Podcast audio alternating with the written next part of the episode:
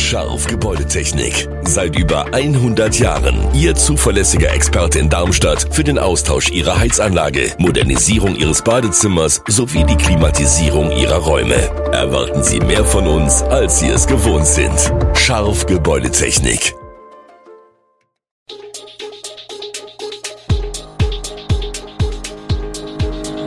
Gude, unser morgendliches News Update. Das Wichtigste aus Südhessen für Sie im Überblick.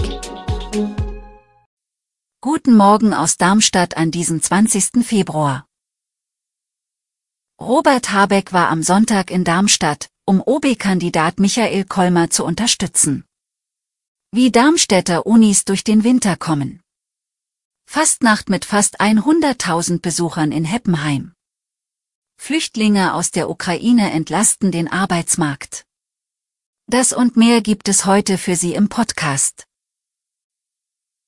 Wirtschaftsminister Robert Habeck war am Sonntag zur Unterstützung des grünen OB-Kandidaten Michael Kolmer im Darmstadium.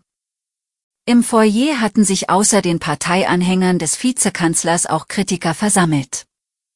Der Protest war schrill und hartnäckig. Die Störungen brachten Habeck während seiner Rede zwar nicht aus dem Konzept, doch richtig gelassen wirkte er bei diesem Termin nicht. In einer emotionalen Diskussion über den Krieg in der Ukraine erntete Habeck sowohl Pfiffe als auch anhaltenden Applaus. In Sachen Rüstungsexporten haderte Habeck mit der bundespolitischen Richtlinie, Waffen nicht in Kriegs- und Krisengebiete zu liefern. Es brauche neue Richtlinien, nach denen demokratische Staaten in Konflikten unterstützt werden können, so Habeck. Zudem brauche es internationale Zusammenarbeit, um die Klimakrise beherrschbar zu machen. Es gehe laut Habeck nicht mehr darum, diese zu stoppen. Michael Kolmer, Dezernent für Planung, Umwelt, Klima und Mobilität, hatte es bei diesen Themen und der angespannten Stimmung nicht leicht, seine Punkte zu machen. 2000 Flüchtlinge habe Darmstadt 2015 bis 2017 aufgenommen, zuletzt 1600 Ukrainer. Die Bevölkerung wachse, die Stadt müsse sich verändern, so die Parole des OB-Kandidaten. Die Sorge bei den Studierenden war da. Die Sorge, dass Hochschulen und Universitäten wegen der Energiekrise im Wintersemester 2022-2023 schließen und die Vorlesungen und Seminare wieder online stattfinden. Aber es kam anders.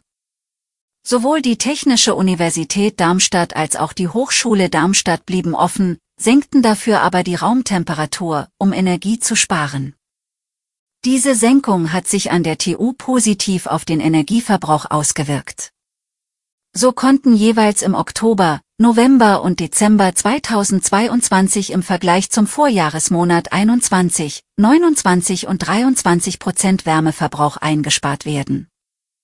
Auch die Hochschule Darmstadt hat zum Start des Wintersemesters im Oktober 2022 die Raumtemperatur in Hörsälen, Seminarräumen, in der Bibliothek und den Büros auf 19 Grad gesenkt. Die Maßnahme zeige nun Wirkung, wie die Hochschule in einer Pressemitteilung schreibt.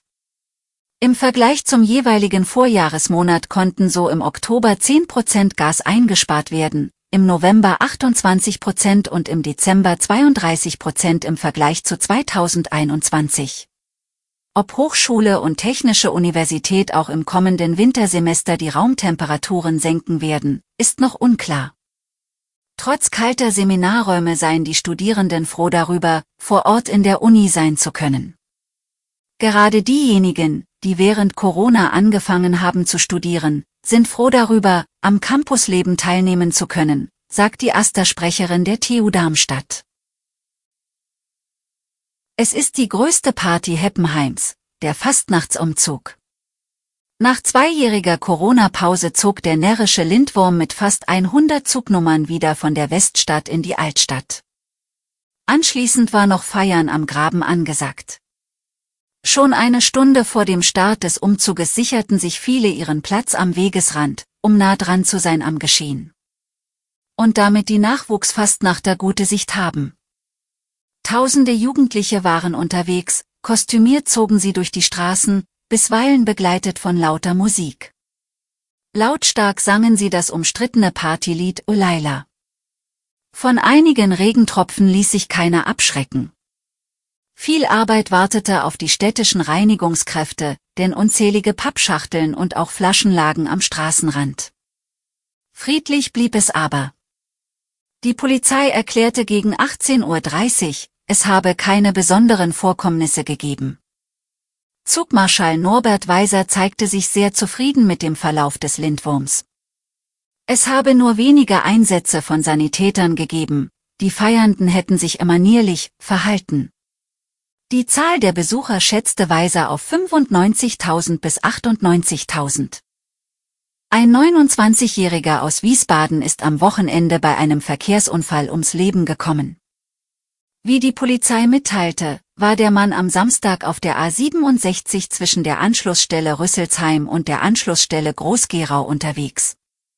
Dort habe er einen Laster überholen wollen. Dabei habe er plötzlich wieder zurückgelenkt und abgebremst. Den Angaben zufolge geriet das Auto auf den Grünstreifen, überschlug sich und prallte auf dem Dach liegend gegen einen Baum. Die Autobahn musste für die Dauer der Bergungsarbeiten in Richtung Darmstadt für etwa eine Stunde vollgesperrt werden.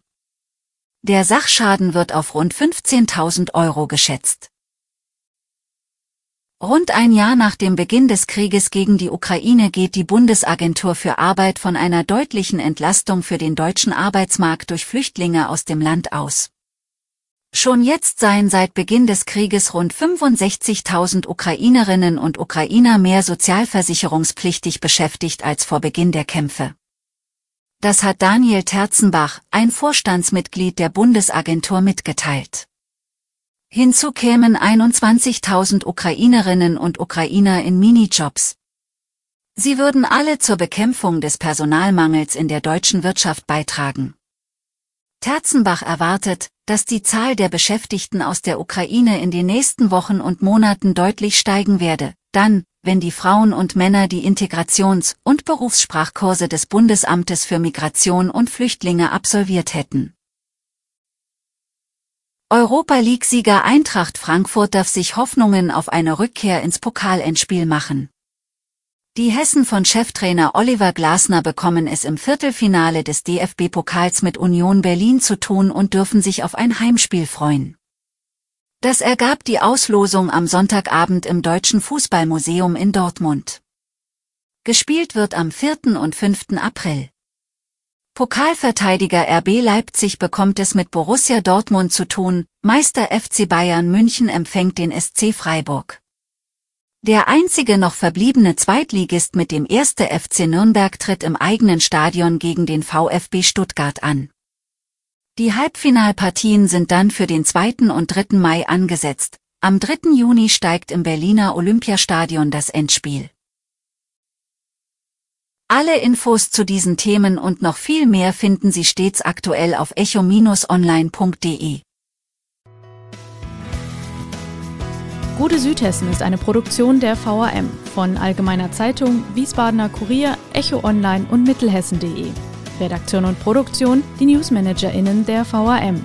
Ihr erreicht uns per Mail an audio.vam.de.